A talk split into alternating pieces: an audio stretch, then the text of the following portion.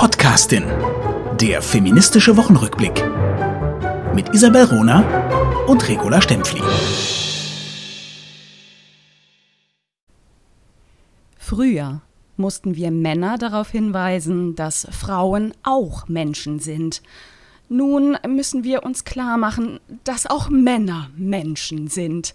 Hallo und willkommen zu Die Podcastin mit einem Zitat von Faye Weldon. Heiler Stempfli. Willkommen, äh, Ronerin, Isabel Roner in Berlin, hier äh, jetzt aus Wien diesmal. Und ich komme gerade mit dem Hammer. Manchmal müssen wir auch Frauen klar machen, dass sie Menschen sind, respektive auf den Schultern von Gigantinnen stehen. Es gibt neue Sachbücher zum Thema Feminismus. Liebe Menschen. Eines heißt das Patriarchat der Dinge und das andere heißt der verkaufte Feminismus. Und ich nenne bewusst die Namen der Autorinnen nicht, weil sie dies mit den Feministinnen vor ihnen auch nicht tun.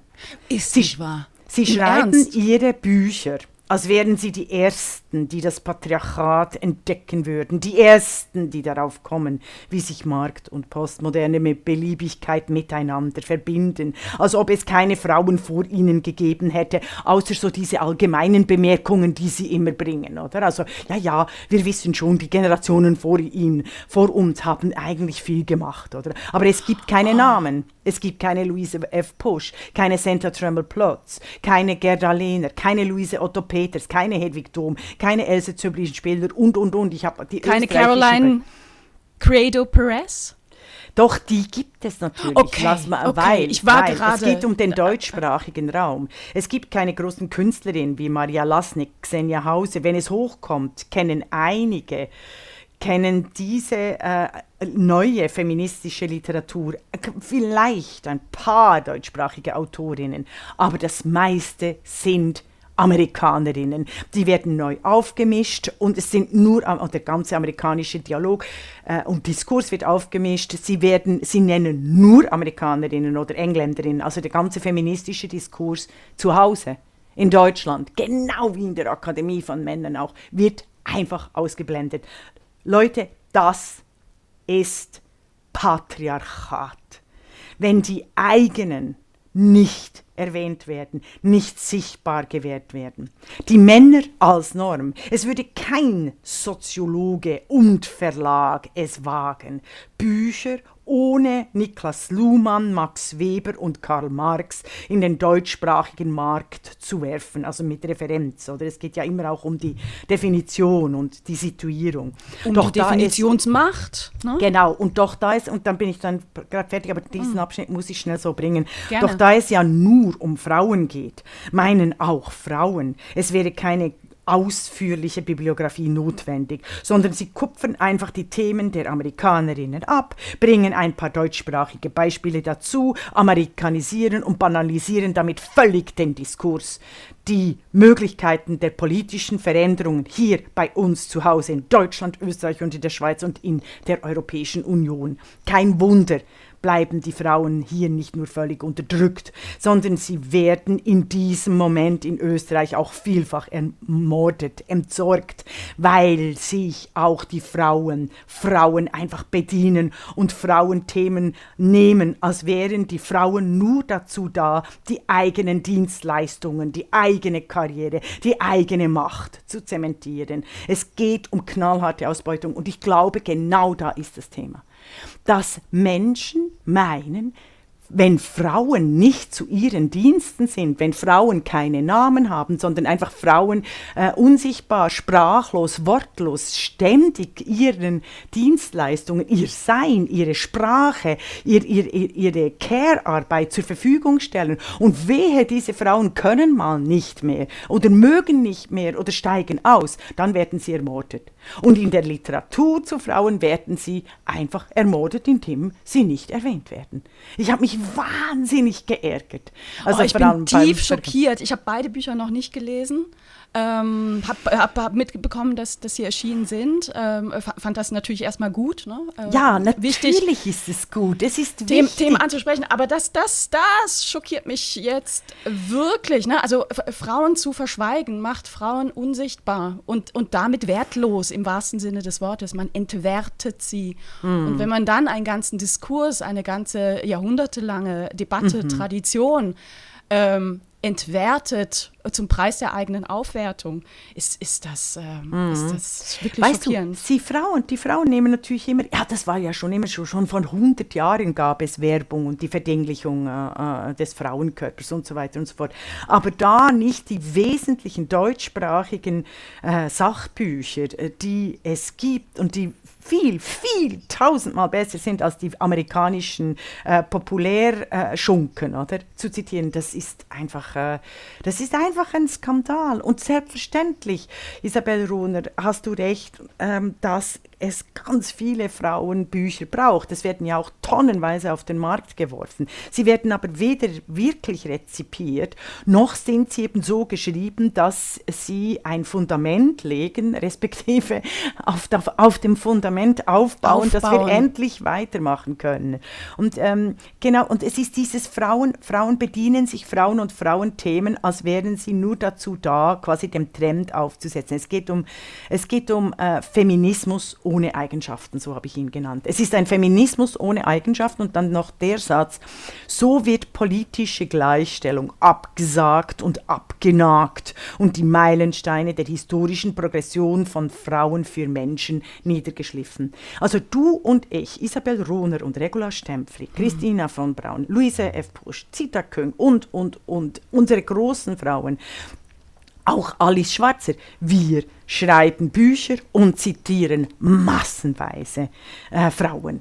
Christina von Braun hat mit ihrer Biografie hier Wunderbares geleistet. Nicht nur, dass sie den großen intellektuellen Werdegang aller Frauen beschreibt, sondern auch eben den ihrigen vorher und den nachfolgenden Generationen mitgibt. Sie ist voller Literaturhinweise, Bibliografien, Denkanstöße aus dem 18., 19. Jahrhundert. Sie nimmt die Frauen, sie weist sie immer wieder aus beim persönlichen Fortschreiten, woher sie die Gedanken hat, wer sie dazu inspirieren konnte und wie wichtig die Literatur von Frauen für Menschen ist. Großartig.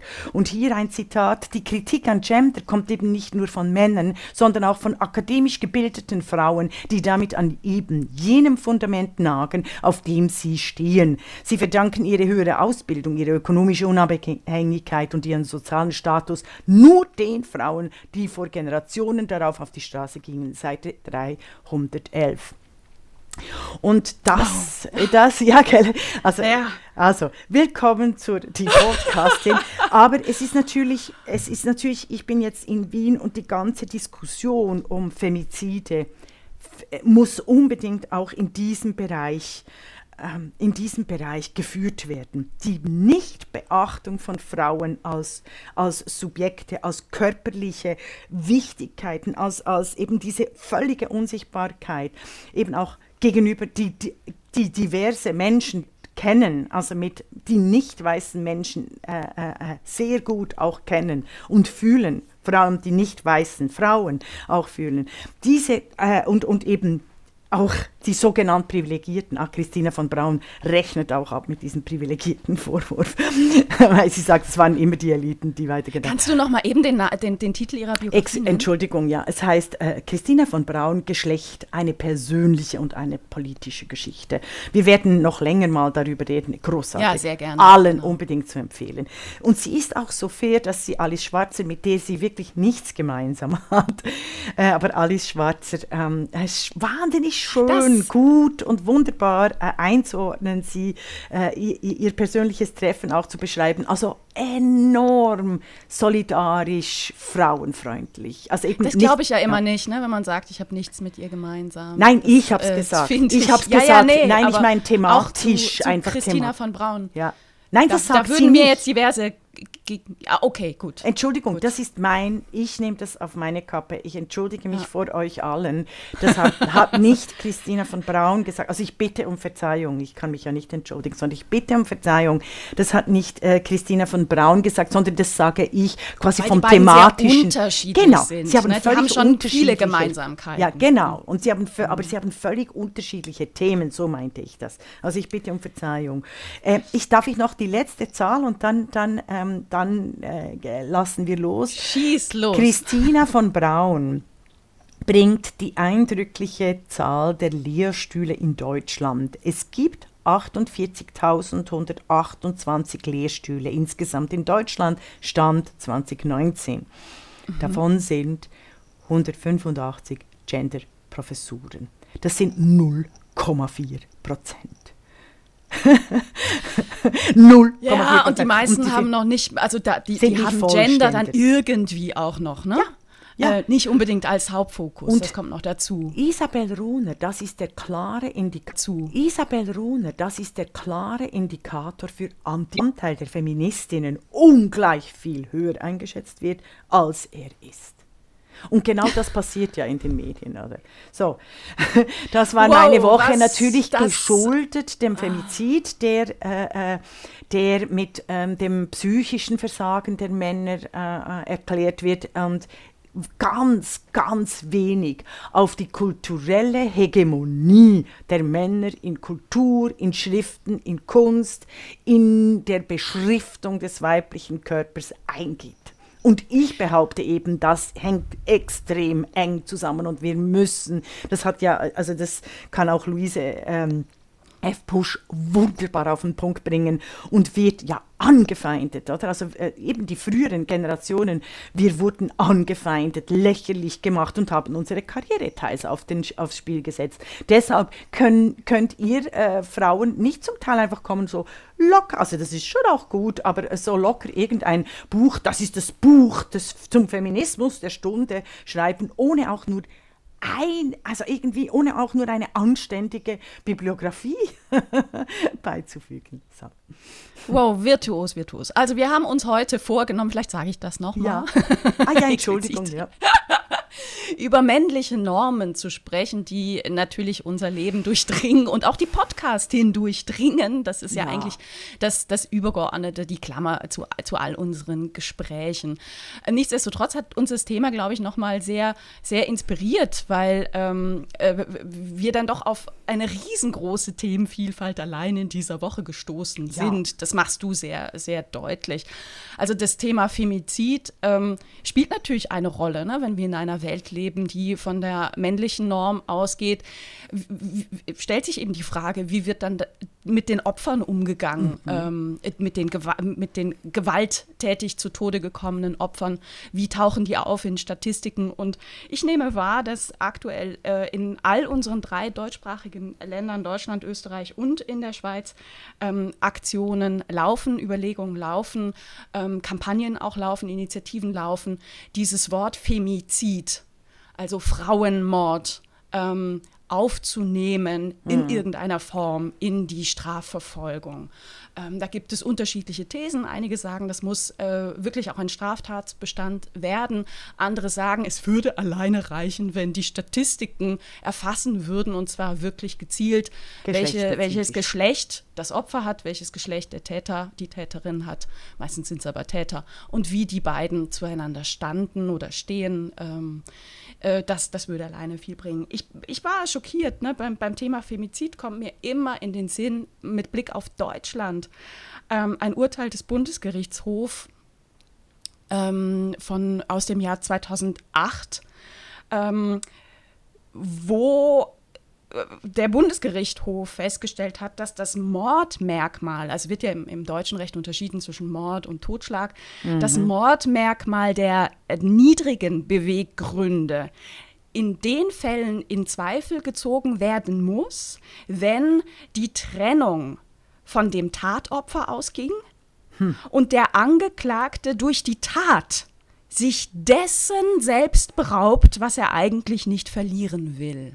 Um. Das ist ein ähm, das ist dieses berühmte Zitat aus, der, aus dem Bundesgerichtshof. Wusste ich, konnte ja. ich gar nicht. Das müssen wir auch im, im Text bringen. Also noch ganz schockierend, es weil, weil es quasi das Eigentumsrecht, oder? Wenn ich das Eigentumsrecht, genau. Ja. Es, es ist, ist, eben dann kein Mord, sondern ein Totschlag und äh, geht zurück auf eine, ein völlig patriarchales Besitzdenken und das in unserem Recht hm. und in der Auslegung unseres Rechts. Hm. Ne? Ich also weiß gar nicht, wie das in der Schweiz ist. Ja. Das ist wirklich in Deutschland immer noch die, die quasi die geltende Rechtsprechung.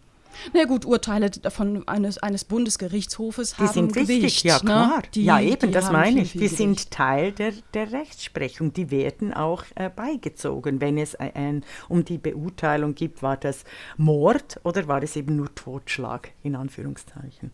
Ja, ja. Also das, ähm, mein Hinweis darauf, die, die Zahlen zu Femiziden, äh, das können unsere Hörerinnen und Hörer auch, auch selber äh, kurz nachgucken. Die sind einfach nur erschütternd und zwar in all unseren äh, äh Ländern. Mhm.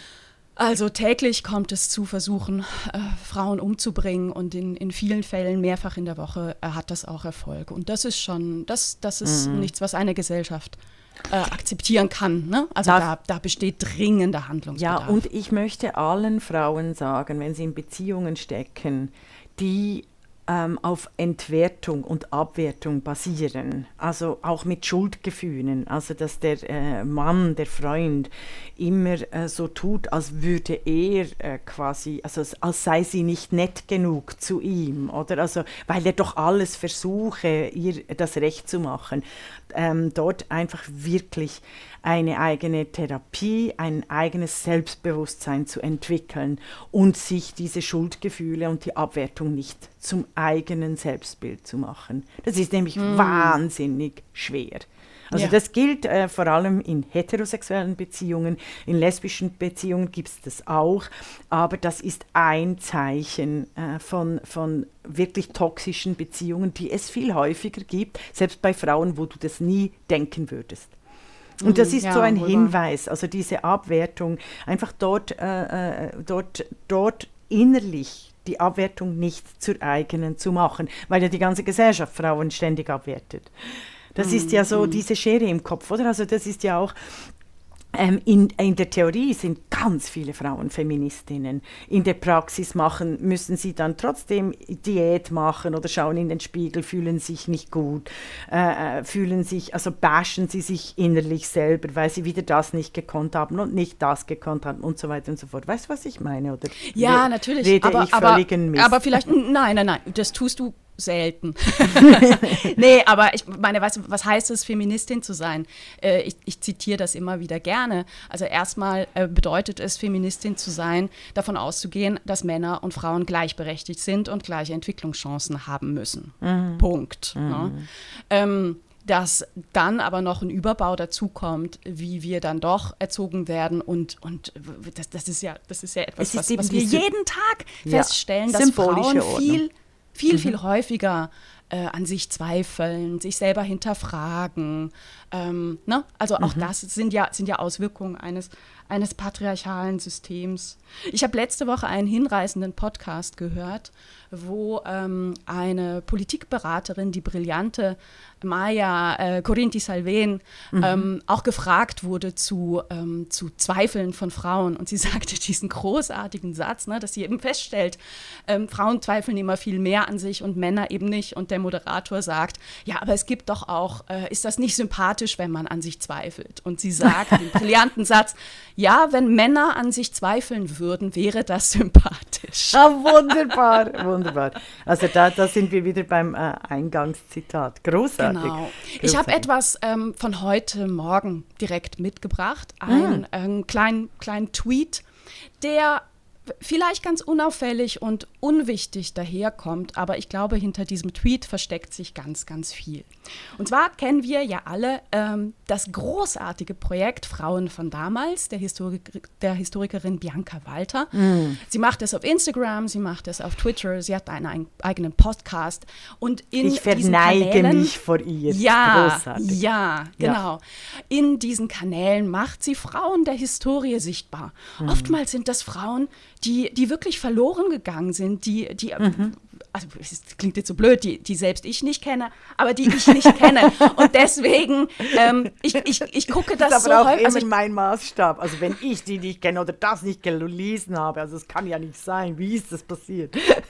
Ja, genau. Und heute hat sie ein äh, wieder ganz, ganz tolles Beispiel einer Frau unserer Vergangenheit gebracht. Und an diesem Tweet entspann sich eine Diskussion. Und du hast vorhin das Beispiel gebracht, ne, es erscheinen Bücher, die aber Frauen der Geschichte nicht sichtbar machen. Mein Beispiel äh, will thematisieren, dass wir uns selber unserer Sprache berauben, mhm. wenn wir über Frauen sprechen. Mhm. Also, Bianca Walter schrieb zum heutigen Tag, on this day, 1857 wurde Williamina Fleming geboren. Mhm. Die Hausangestellte bei einem Astronomieprofessor arbeitete sich hoch, zunächst als dessen Assistentin, später Leiterin einer Abteilung des Instituts.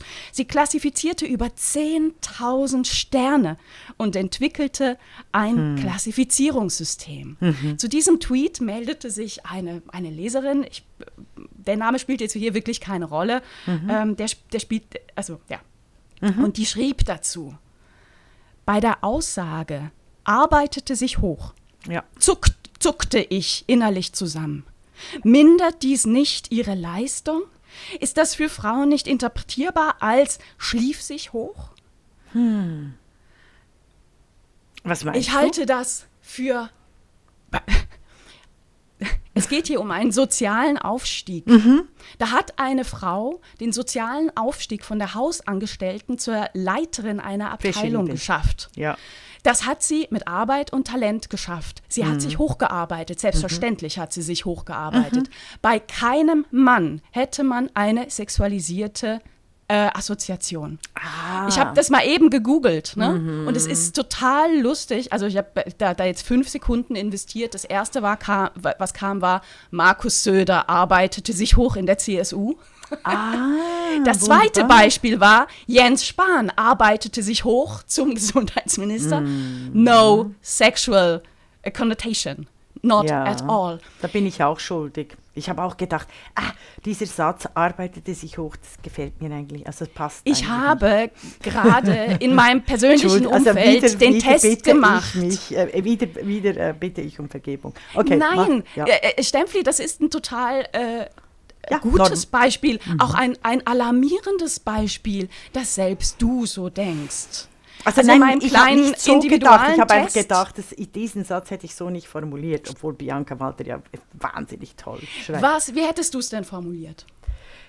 Sie stieg, genau, sie stieg, sie stieg, die, oder sie durchlief die verschiedenen Stufen äh, der, äh, äh zum akademisch, zur akademischen Karriere.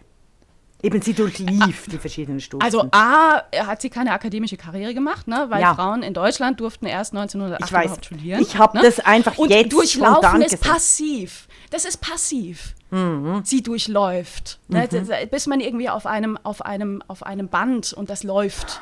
Ne? Aber sie arbeitete sich hoch. Das ist ihre Leistung. Wenn, wenn wir aber keine Worte haben, über ja. Leistung von Frauen in gleichem Maße zu sprechen wie Männern, mhm. dann fehlt uns eine Grundlage. Und natürlich hätte es damit zu tun, dass Frauen im 19. Jahrhundert keinen Zugang zu Bildung hatten, keinen Zugang zu, zu akademischen äh, Möglichkeiten, keinen Zugang zur ökonomischen Unabhängigkeit jenseits der schlecht bezahlten Arbeiterin. Natürlich ist diese Assoziation ganz eng verbunden. Die müssen ja gefördert werden von jemandem, der Macht hat. Das muss ein Mann sein. Ah, da ist bestimmt eine sexuelle Komponente dahinter. Bei vielen war ja auch die Ehe die einzige Möglichkeit, überhaupt zu überleben. Ne? Mhm. Also die, die Ausbeutung der Frauen äh, ist, ist Grundlage. Genau, und das, dann noch zu, und das dann noch im Nachhinein zum Vorwurf machen, mit dem Privilegienvorwurf, oder das ist einfach unmöglich. Also, also ich kann es, ja, ich, ich kann, kann es, nicht irgendwie nachvollziehen, ja. wenn ich im 19. Jahrhundert lebe. Aber wir leben im 21. Jahrhundert. Und dass, dass wir Also ich bin wirklich, wirklich dafür. Boah. Macht immer den Gegentest. Wenn ihr findet, ein Wort ist scheiße, macht den Satz mit einem hm. Mann. Ist ja. das Wort dann auch noch scheiße, dann liegt es wirklich am Wort. Boah, Ansonsten liegt es an uns. Es liegt an uns. ja, du? aber das ist echt ein Problem. Also wenn ich jetzt von mir, ich habe mich auch hochgearbeitet und wie, wahnsinnig viel geleistet. Also wirklich aus, dem, aus, aus, aus einem unglaublich bildungsfernen Haushalt. Übrigens Zita Küng auch. Und die erzählt ähnliche Geschichten im Gymnasium, also die Erfinderin, respektive die, die, die große Denkerin des Gender Mainstreaming, also Zita Küng, oder? Also das muss mit Gender Mainstreaming ist Zita Küng. Und die kommt auch, ich hätte wahnsinnig Mühe äh, zu schreiben, ich habe mich hochgearbeitet. Sondern?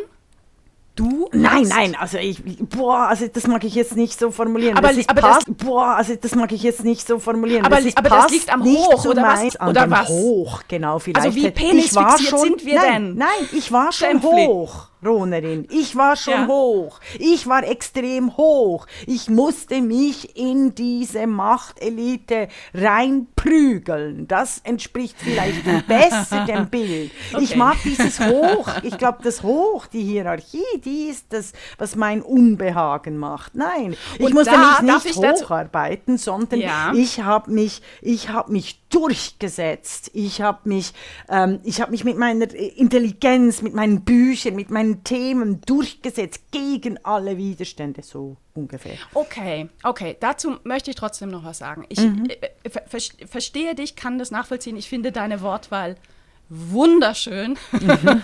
Sie hat sich durchgeprügelt. Das ja. verwende ich jetzt immer, wenn ich Bios über dich äh, schreibe zur Veranstaltung. Nein, Ach, dann kommt alle, das polemisch. Ja. Also, und, alle, also ich habe noch gar nicht angefangen, Info. polemisch zu sein, äh, sehr verehrte Damen und Herren. Egal. Allen zur Info, ja. Allen zur Info am kommenden Mittwoch, dem 19. Mai, machen La Stempfli und ich eine gemeinsame Veranstaltung mit Bild. also man kann genau. uns sehen, meine ich nicht mit und vor allem wir, wir zwei sehen einander. Ich weiß also auch noch nicht, wie das dann gehen wird. Also zum ersten Mal müssen wir diskutieren zusammen, ohne dass ich äh, deine wunderbare äh, Stimme im Ohr habe, weißt du, und mich konzentrieren kann auf all das Kluge, was du sagst. Wenn ich dich dann anstaunen und anschauen muss, merke ich, dann werde ich sicher abgelenkt. Aber am 19. Mai sind wir, äh, seid alle live dabei, wenn die Botschaft in Berlin uns einlädt. Ähm, die also Schweizer Botschaft? Schweizer Botschaft in Berlin, ja.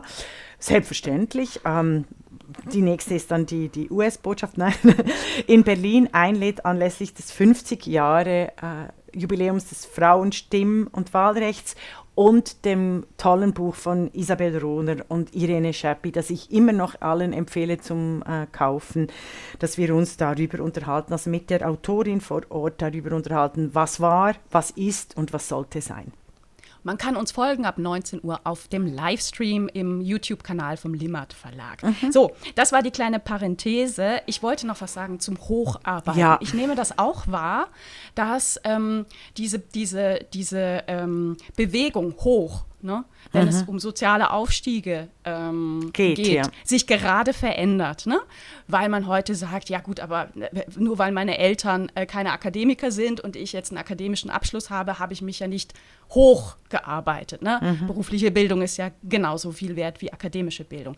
Aber verdammte Axt, wir sprechen hier über das 19. Jahrhundert, das stimmt mhm. einfach nicht. Mhm. Ne? Natürlich war das ein brutaler sozialer Aufstieg von Williamina Fleming in diesem, mhm. äh, diesem Fall. Und, äh, und hier geht es wirklich um hoch. Mhm, mhm. Also, so, das wollte ich ja, sagen. Das vielen, vielen Dank. Ja. Hast du sonst noch was gebracht aus dieser Woche? Oder zum Thema ja, jetzt? Ich, die Männer? Ja, sag du, noch. Ich habe ich hab ein ähm, ganz persönliches äh, Erlebnis was jetzt so gar nicht, also hätte in jeder anderen Woche sein können, aber es war in dieser Woche, dass ich Filme aus meiner Jugend nochmal gesehen habe. Du hast Filme aus deiner Jugend? Ah, ja, du genau. meinst, du meinst Kinofilme, 80ern. die du gesehen hast. Jetzt, ja, ich habe genau. gemeint, du hast in deiner Jugend Filme gemacht. nee, okay. das konnte ich nicht. Also wir gehen, wir gehen zum Entertainment. Also äh, die äh, wunderschöne Isabel Runer, so um 14, 15 oder 16, geht ins Kino und schaut sie mit, äh, äh mit, mit knapp äh, 40, schaut sie die Filme wieder. Muss ich mir das so vorstellen? Ist das ja, richtig? absolut. Okay. absolut. Okay. Wahrscheinlich war ich, war ich noch jünger, als ich die Filme zum ersten Mal gesehen habe. Ah ja, klar. Also ich du, das du ja, bist ja genau, genau. Das, diese Generation, so wie, wie, wie meine Kinder, die, die haben auch Filme geguckt, die ich äh, mit, ähm, noch mit 18, von denen ich Angst gehabt habe. Egal. das als Klammerbemerkung. Ich, ich habe das ja schon mal erzählt. Ne? Ich habe zwei ältere Brüder, komme aus einem sehr äh, männlichen Umfeld. So meine, ich hatte eben vor allem Cousins und Brüder und habe meine Freizeit mit denen verbracht. Und natürlich haben wir viele Filme geguckt. Und ich bin sehr geprägt von, ähm, von diesen ganzen Winnetou-Verfilmungen, James Bond natürlich. Ja, und ähm, ja, weiß ich nicht. Also ich, mir ist ja schon als, als, ja genau, als Mädchen aufgefallen, dass irgendwie James Bond hat schon seltsame Frauen um sich rum. Ne? Das habe ich da gemerkt. Und deswegen mochte ich als Mädchen Indiana Jones. Mhm. Wahnsinn. Hast du, hast du Indiana Jones gesehen? Ja, also irgendwie ähm, äh, ist Regula Stempfli Feministin. Ja, of course. ich, ich, wollte ja, äh, ähm, ich wollte ja Archäologin werden und mir wurde ah. aber äh, beschieden, dass ich eben aus einem Arbeiterhaushalt mit ohne Geld selbstverständlich kein Geld habe, um Archäologin zu werden, dass es doch besser sei. Äh, ähm, äh, ich, ich, dann wollte ich noch Kulturgeschichte, auch das durfte ich nicht, ähm, dass es besser sei. Also Geschichte kann ich durchaus studieren, weil ich ja da Lehrerin werden könnte. Aber Archäologin ah. können sich nur, können sich nur reiche Frauen und Männer leisten, was, was dann Sinn machte. Aber Indiana Jones, ja klar, das ist äh, äh, großartig. Und ich war natürlich Indiana Jones, weißt du, ich, ich identifiziere mich ja nie mit den Frauenfiguren in solchen Filmen. Aber es erzähl. Ist aber schwierig, das von sich abzuweisen. Also Indiana Jones, ähm, es gab eine, eine Trilogie in den, in den 80er Jahren, dann gab es irgendwann Folge 4 irgendwie Anfang der 2000er und jetzt wird gerade Folge 5 äh, gedreht. Ich will jetzt aber über diese, äh, diese Trilogie in den, also in den ja 80ern nur der erste sprechen. Film gut, ja. Also Indiana Jones würde ich nur den ersten gucken, aber erzähl, erzähl mal. Oh, ich würde nur den dritten gucken, ehrlich gesagt. du, okay. ähm, also ich, ich habe mit Indiana Jones verbunden Abenteuer, ein integrer äh, Typ, ne? Mhm. Ähm, äh, Witz und ähm, keine sexistischen Frauenfiguren, weil so habe ich es abgespeichert also als Mädchen. Ja. Obwohl, ja, ja, nur in der Erinnerung. Mhm. ich habe diese drei jetzt nochmal geguckt und ich bin wirklich tief schockiert. Okay. Völlig schockiert. Ja. Also in diesen, in diesen drei Filmen ähm, gibt es jeweils nur eine Frau, die überhaupt sprechen darf. Ja. Es gibt eine Reihe von Statistinnen, die spielen dann verliebte Studentinnen, jeweils in einer Szene, die Love You auf ihre Augendeckel geschrieben mhm. haben bei Vorlesungen von Indiana Jones. Mhm. Das machen Ansonsten, meine Studenten übrigens auch immer mit mir. Das ist geil. ich habe nichts gegen diese Szene, aber danach kommen Frauen nicht mehr vor. Es mhm. gibt keine Frauen. Also abgesehen davon, dass es eine Zumutung ist, Filme zu machen, wo überhaupt keine Jobs für Schauspielerinnen vorgesehen sind. Ne? Mhm.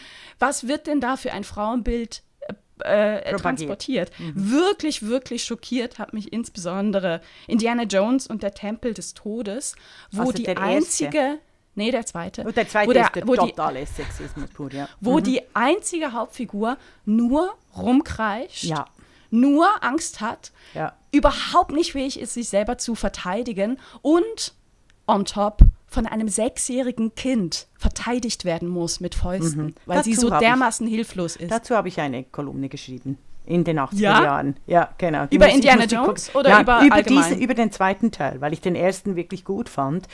Also auch die, die, die erste Trinkerszene, oder also wie sie ihn unter den äh, Tisch trinkt, oder? Aber der zweite, das war, das war Frauenverachtung pur. Und das ist Aber genau dieses erste. Thema.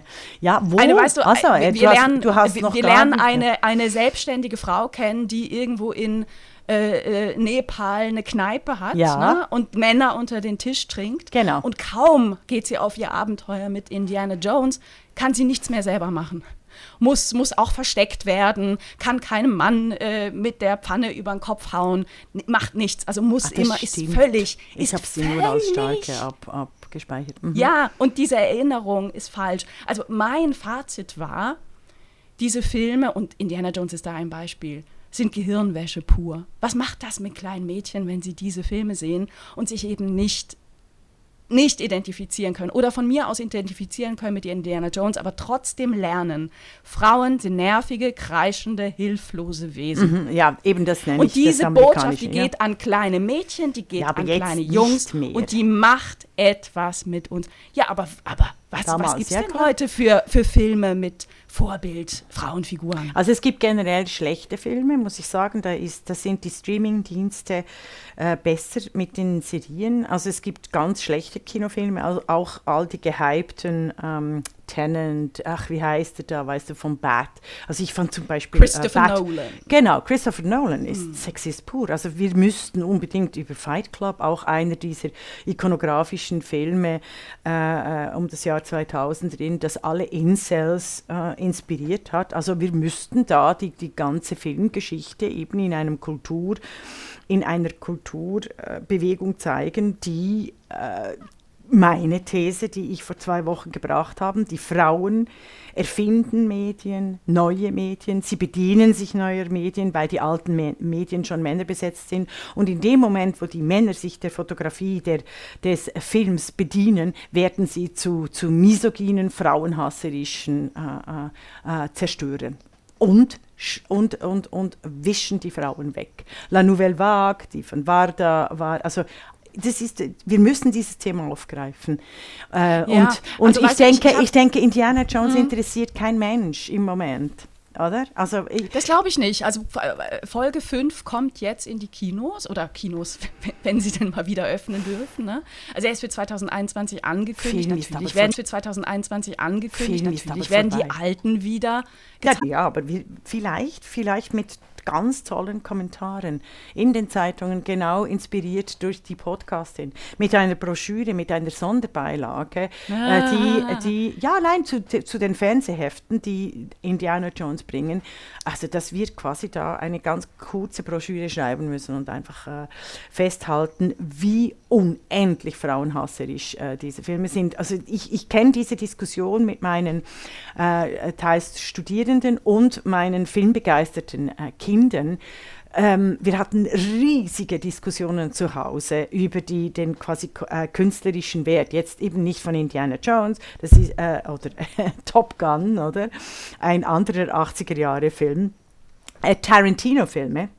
Ähm, über die, den, den Frauenhass, den inhärenten Frauenhass dieser Frauenfiguren, entweder Muse oder eben äh, äh, un, un, äh, ungeschickte äh, Gespielin. Da gibt es auch oder tolle Bill, Bücher. Ne? Äh, Ja, da gibt es auch tolle. Die, die Metzlerin. ja, ja, aber da gibt es auch ganz ein tolles Buch von. Ach, weißt du, wenn ich mich nur vorbereiten könnte. Elisabeth Das wäre Bronfen. lang, langweilig. Nein, El Elisabeth Bronfen. Bronfen, ja. Äh, die über Du, die schöne Leiche geschrieben hat. Und Aber- da, da muss ich dir irgendwie, okay, also zwei Dinge. Ich finde in den 80er Jahren Unterhaltungs-Entertainment-Filme, ich finde es immer wieder wichtig, allen Mädchen zu sagen, identifiziert euch nicht mit den Frauenfiguren, sondern mit den Männerfiguren.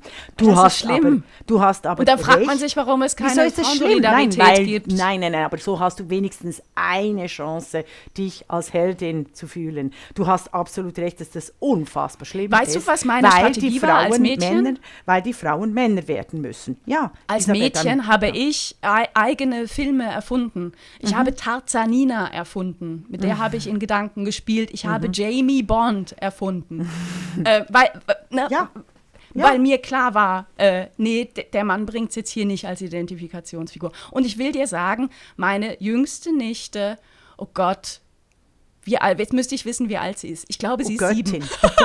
ja, sie ist Mit sieben. ihr habe ich letztens Videokonferiert. Und Mhm. meine kleine Nichte fragt mich, hast du nicht Filmideen für mich? Welche Filme kann ich gucken? Ne? Ah, wunderbar. Und ich habe ihr Ja. gesagt, gucke Wayana von Disney und gucke Ilona Holmes, ne?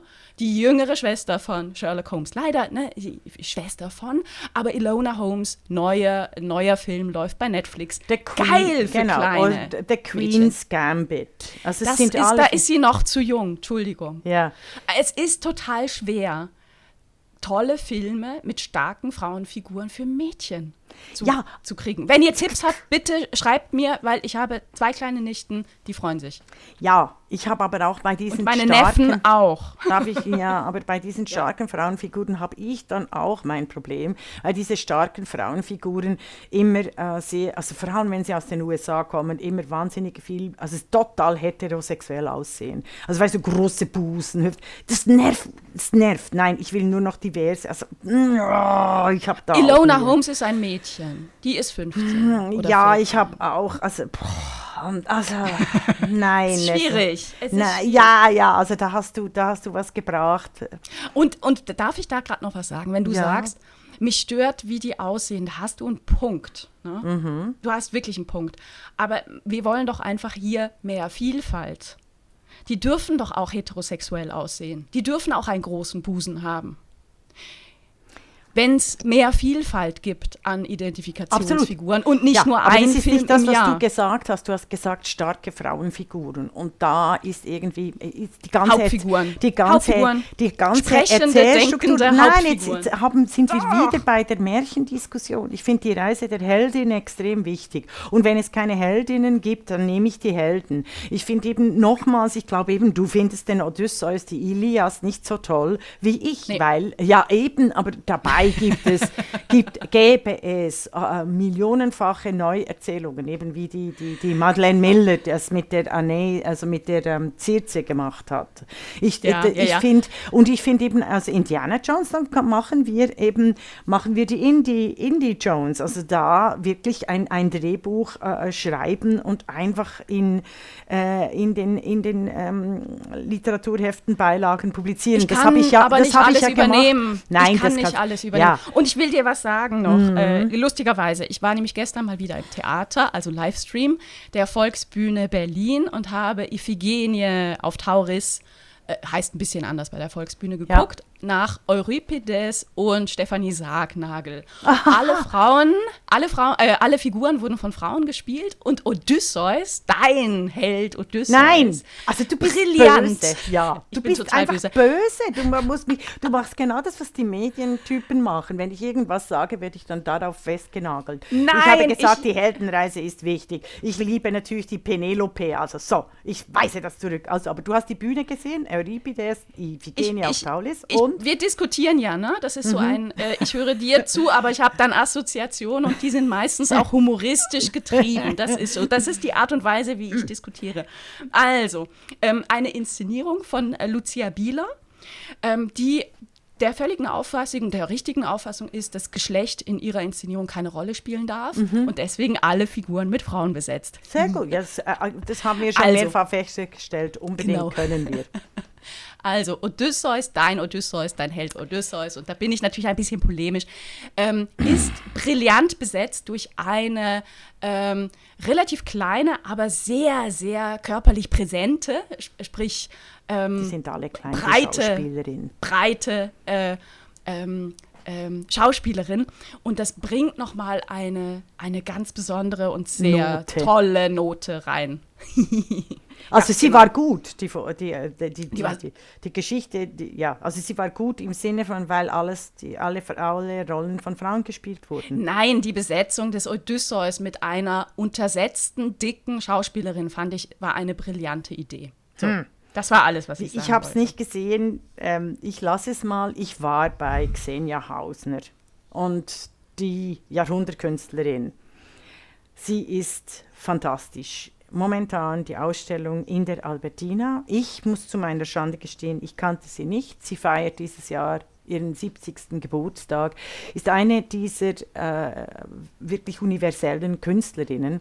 Sie hat in einer Zeit realistisch und fantastisch gemalt, als es, äh, als es völlig, äh, völlig unüblich war, noch Malerei, also zuerst mal nur zu, zu äh, zuerst mal noch zu malen und dann noch so realistisch. Es erinnert äh, und es ist überhaupt nicht die neue Sachlichkeit des 20. Jahrhunderts, sondern es ist opulent.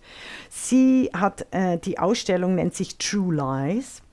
Mhm. Und dieses True Lies, äh, das Wahrlügen, ich beschreibe es, beschreibe es dann in einem Artikel über das, das war nicht wahr, ma, Wahrmalen, äh, es geht nämlich darum, die Wirklichkeit so in der Malerei herbeizulügen, dass sie erkannt werden. Also Xenia Hausner ist auch eine dieser Künstlerinnen, die tatsächlich mit der Kunst auch ein Handwerk, ein Seeweg, einen Erlebnisweg darstellt, die Welt besser zu verstehen. Wow. Sag mal, kannst du, ein, kannst du ein konkretes Bild beschreiben, wo sie diese, diese Lüge als erkennbar malt? Ähm, ich möchte schnell, ich, ich, ich suche gerade äh, das Zitat, das ich mir eigentlich, mhm. siehst du, aber jetzt hört man es, weil ich es nicht ausgedruckt habe, aber ich bringe jetzt einfach ein paar ähm, äh, ich bringe ein paar Zitate. True Lies, genau.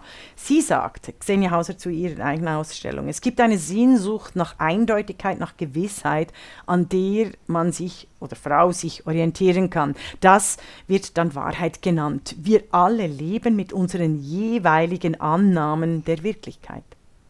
Und bei ihr ist eben True Lies sind also wahre Lügen und wahre Lügen, die Lügen mit Bedacht. Wie ich immer sage, es heißt auch nicht, du sollst nicht lügen, sondern es heißt, du sollst nicht falsch Zeugnis ablegen, wieder deinen nächsten Punkt.